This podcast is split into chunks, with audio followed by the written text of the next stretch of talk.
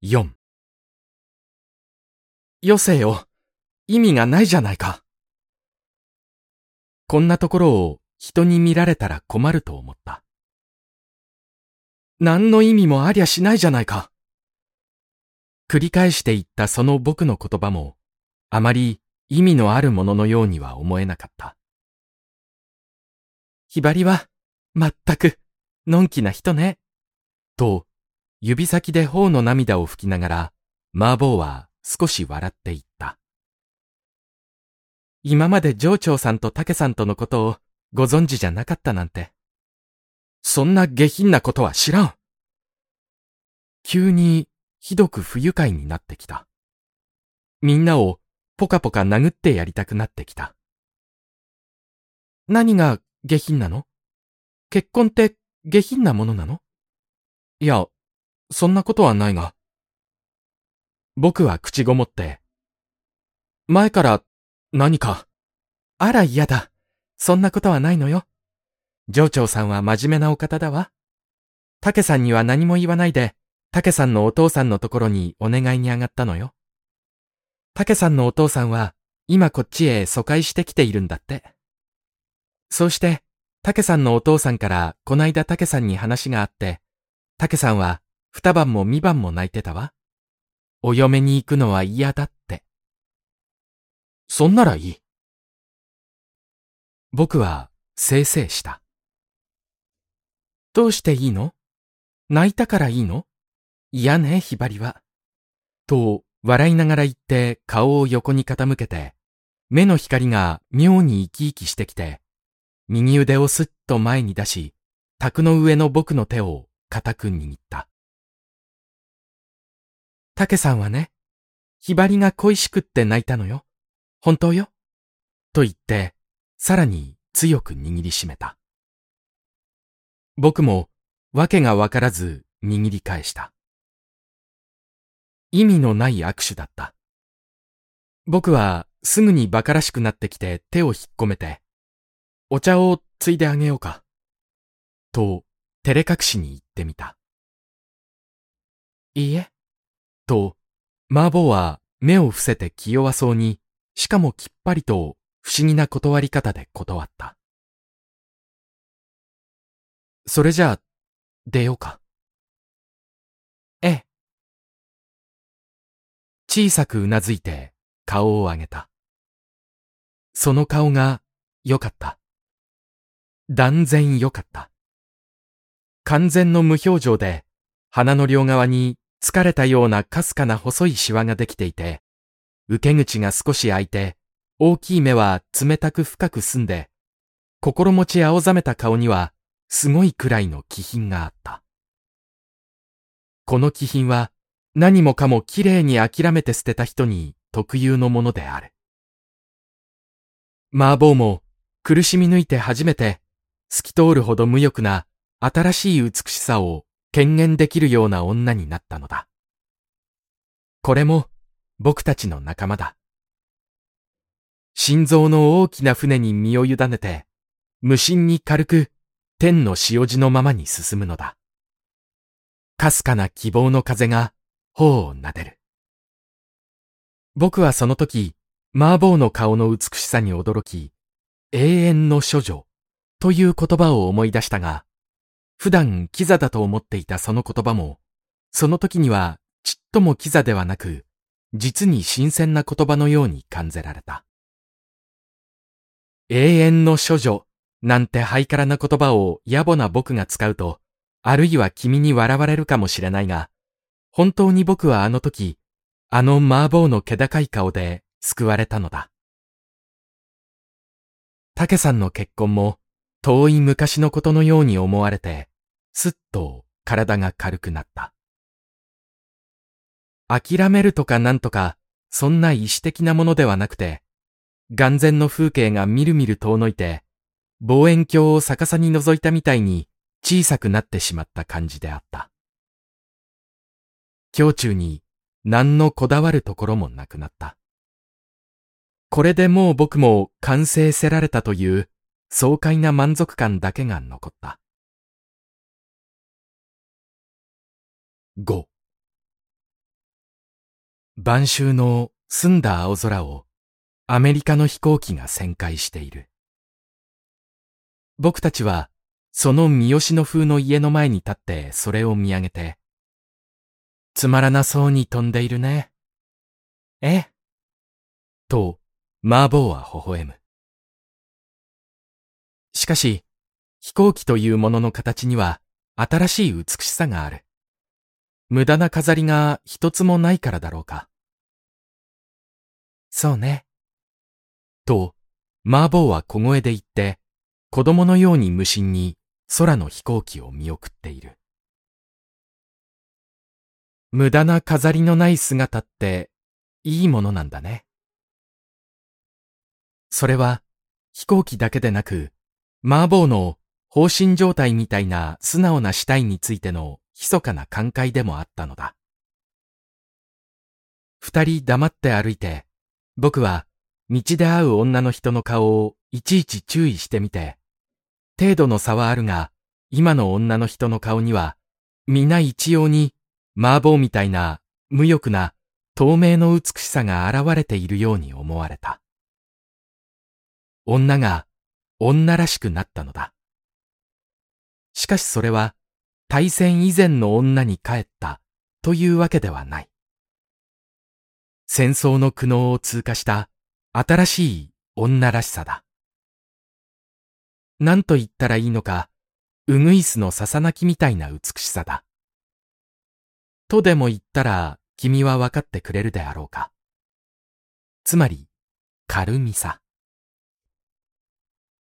お昼少し前に道場へ帰ってきたが、往復半里以上も歩いたからさすがに疲れて、寝巻きに着替えるのも面倒くさくて、羽織も脱がずにベッドに寝転がって、そのままうとうと眠った。ひばり、ご飯や。目を薄く開けてみると、竹さんがお膳を持って笑って立っている。ああ、情長夫人。すぐに跳ね起き、いや、すみません、と言って、思わず軽く頭を下げた。寝ぼけているな、寝ぼすけさん。と、独り言のように言ってお膳を枕元に置き、着物、着たまま寝ている人があるかいな。今風邪ひいたら一大事や。はようお寝巻きに着替えたらえ。眉を潜めて不機嫌そうに言いながら、ベッドの引き出しから寝巻きを取り出し、世話の焼けるボンボンや、おいで、着替えさしてあげる。僕はベッドから降りて、へこ帯をほどいた。いつもの通りの竹さんだ。上長と結婚するなんて、嘘みたいに思われてきた。なんだ、僕は今、うとうと眠って夢を見たのだ。お母さんが来たのも夢。麻婆があの三好のみたいな家で泣いたのも夢。と、一瞬そんな気がして嬉しかったが、しかし、そうではなかった。いい久留米がすりやな。竹さんは僕に着物を脱がせて、ひばりにはとてもよく似合うわよ。麻婆は家宝やな。帰りに一緒におばさんとこでお茶を飲んだってな。やはり、夢ではなかった。竹さん、おめでとう。と、僕が言った。竹さんは返事をしなかった。黙って後ろから寝巻きをかけてくれて、それから寝巻きの袖口から手を入れて、僕の腕の付け根のところをぎゅっとかなり強くつねった。僕は歯を食いしばって痛さをこらえた。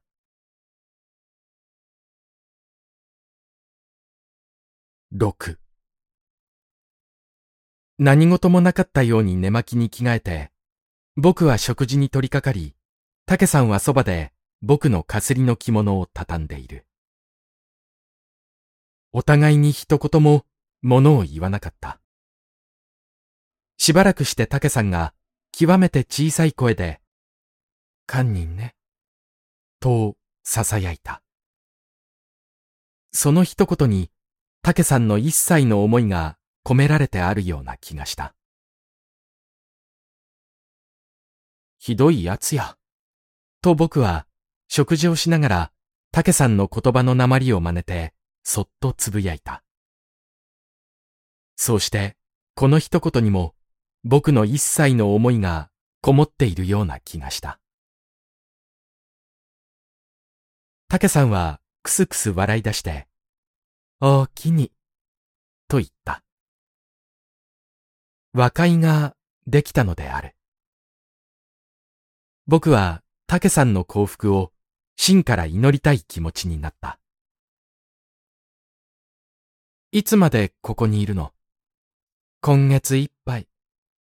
送別会でもしようか。おお、いやらし。竹さんは大げさに身震いして、畳んだ着物をさっさと引き出しにしまい込み、済まして部屋から出て行った。どうして僕の周囲の人たちは、みんなこんなにさっぱりしたいい人ばかりなのだろう？今僕は、この手紙を午後1時の講話を聞きながら書いているのだが、今日の講話はどなたが放送していらっしゃるかわかりますか？お喜びください。大月歌唱先生です。大月先生の当道場におけるこの頃の人気は大変なものですよ。もう、越後獅子なんて失礼なあだ名では呼べなくなった。君が発見して、それから二三日は僕も我慢して誰にも言わずにいたが、とうとう麻婆にこっそり教えて、たちまち噂がパッと広がり、何せ、オルレアンの少女の作者だということで無条件に尊敬せられ、上長も巡回の時に歌唱先生に向かって、今まで知らずに失礼しました、という意味のお詫びを言ったくらいだ。新刊はもちろん、旧刊の塾生たちからも、詩、和歌、俳句の添削依頼が殺到しているありさまだ。けれども歌唱先生は、急に威張り返るとかなんとか、そんな浅はかな素振りは微塵も示さず、やっぱり加減家の越後獅子であって、塾生たちのシーカの添削は、大抵カッポレに一任しているのだ。カッポレ、このところ大得意だ。歌唱先生の一番弟子のつもりで、もっともらしい顔をして、よその人の苦心の作品を勝手にどんどん直している。今日は事務所からの依頼で歌唱先生が初めて講話をすることになって、献身と題するお話であるが、こうして覚醒器を通して流れ出る声を聞いていると、非常に尊い人から教え悟されているような厳粛な気持ちになってくる。実に落ち着いた威厳のある声である。歌唱先生は僕が考えているよりももっとはるかに偉い人なのかもしれない。お話の内容もさすがにいい。少しも古くないのである。献身とは、ただやたらに絶望的な干渉で我が身を殺すことでは決してない。大違いである。献身とは、我が身を最も華やかに永遠に生かすことである。人間は、この純粋の献身によってのみ不滅である。しかし献身には何の身支度もいらない。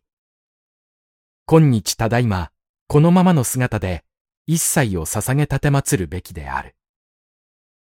食わ取る者は、食わ取った野良姿のままで献身すべきだ。自分の姿を偽ってはいけない。献身には猶予が許されない。人間の時々刻々が献身でなければならぬ。いかにして見事に献身すべきや、などと工夫を凝らすのは、最も無意味なことである。と、力強く、順々と説いている。聞きながら僕は何度も赤面した。僕は今まで自分を新しい男だ新しい男だと少し宣伝しすぎたようだ。献身の身支度に凝りすぎた。お化粧にこだわっていたところがあったように思われる。新しい男の看板は、この辺りで潔く撤回しよう。僕の周囲は、もう僕と同じくらいに明るくなっている。全くこれまで僕たちの現れるところ、常に一人でに明るく華やかになっていったじゃないか。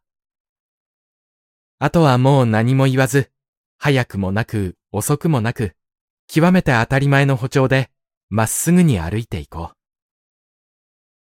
この道はどこへ続いているのか。それは伸びてゆく植物の鶴に聞いた方がよい。鶴は答えるだろう。私は何にも知りません。しかし、伸びてゆく方向に日が当たるようです。さようなら。12月9日